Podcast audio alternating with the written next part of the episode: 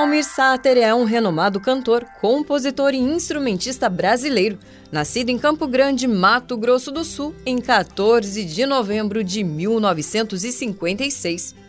Com uma carreira de mais de 40 anos, Almir se destacou por sua habilidade no violão e na viola caipira, e por sua fusão. Com uma carreira de mais de 40 anos, Almir se destacou por sua habilidade no violão e na viola caipira, e por sua fusão única de música caipira com elementos de rock e folk. Almir Sater nasceu em uma família de artistas e músicos. Seu pai era violeiro e sua mãe Isabel, cantora e compositora. Aos 12 anos, Almir começou a tocar violão e aos 15 a viola caipira, instrumento que o acompanha ao longo de sua carreira. Nos anos 70, Almir mudou-se para São Paulo em busca de oportunidades musicais. Lá conheceu o músico Paulo Simões e juntos formaram a dupla Almir e Sater. Em 1981, Almir lançou seu primeiro álbum solo, intitulado Estradeiro, que misturava elementos da música caipira com rock e blues.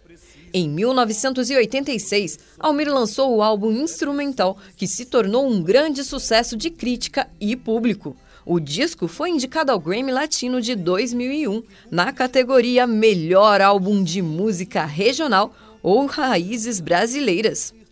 Em seguida, Almir lançou outros álbuns de sucesso, como Cria e Comitiva Esperança. Onde a comitiva esperança chega já, começa a festança através do Rio Negro, Almir Sater também se destacou por suas participações em trilhas sonoras de novelas da Rede Globo. Em 1990, sua música Tocando em Frente foi incluída na trilha sonora da novela Pantanal e tornou-se um grande sucesso. Em 2014, a música foi regravada em dueto com a cantora Paula Fernandes e recebeu o prêmio de melhor música no Grammy Latino.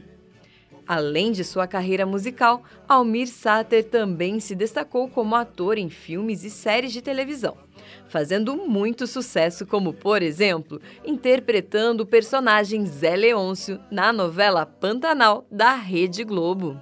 Ao longo de sua carreira, Almir Sater deixou um legado musical marcado pela fusão de estilos e pela habilidade em tocar viola caipira e violão.